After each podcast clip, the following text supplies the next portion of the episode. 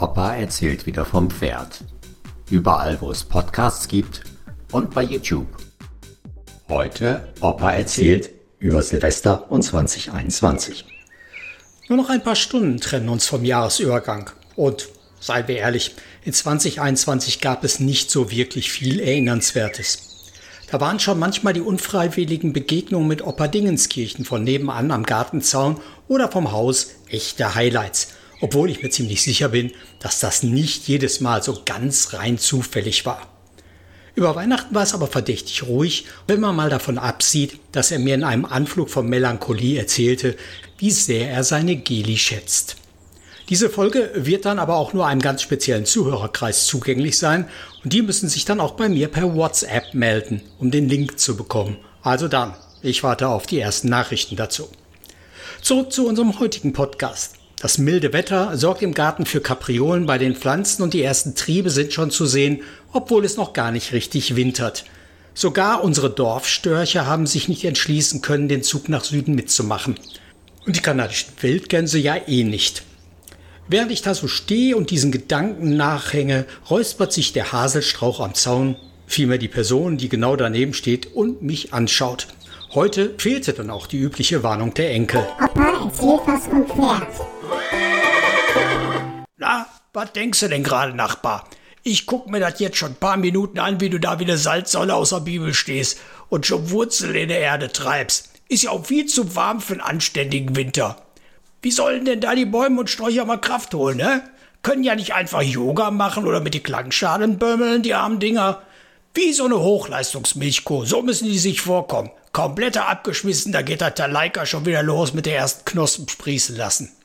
Und was haben sie uns das ganze Jahr in den Ohren gelegen mit Klimawandel, Sintflut und Co. Alles schon wieder vergessen von den Industriekapitäne bis Politiker.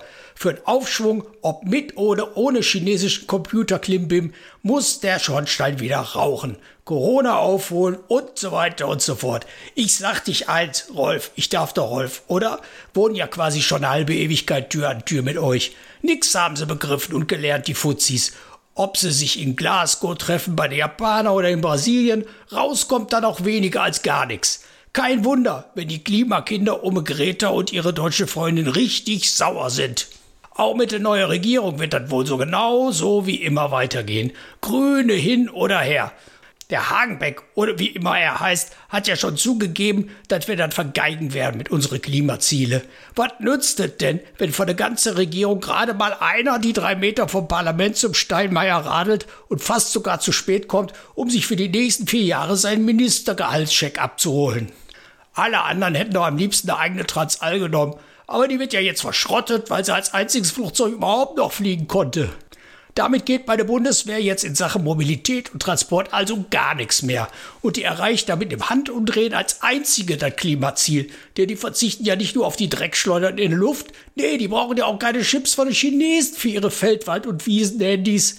Habe ich noch gelesen, dass die jetzt Funkanlagen aus den 80ern für 600 Millionen Peitschen bestellt haben.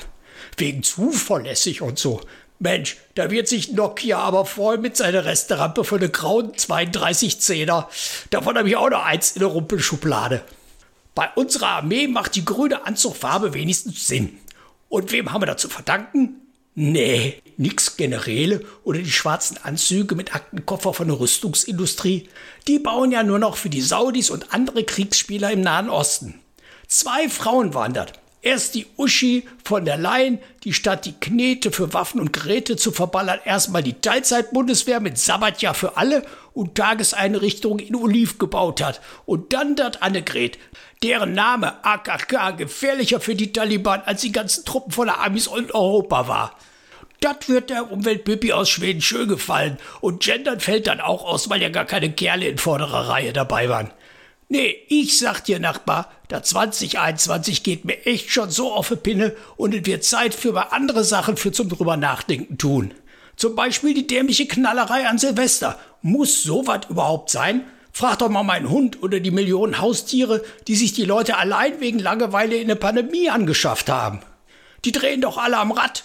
Da heulen sie schon wieder rum, da es seit zwei Jahren kein Rumgeballere gibt. Diese Idioten. Sollen sie doch wie früher machen. Bei mein Opa, da war es richtig schön an Silvester.